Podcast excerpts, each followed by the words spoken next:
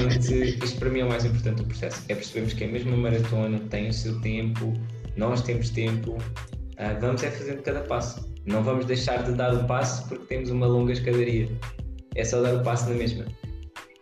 E não é uma escadaria para cima, é uma escadaria para baixo, para o nosso centro, para a nossa essência, portanto é fácil de descer.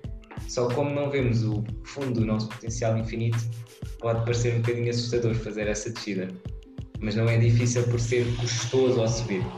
É difícil porque é assustador olhar para o abismo do nosso potencial e perceber que ele é muito grande. Portanto, vamos só descer a escadaria passo a passo, vamos em conjunto e vamos chegar lá.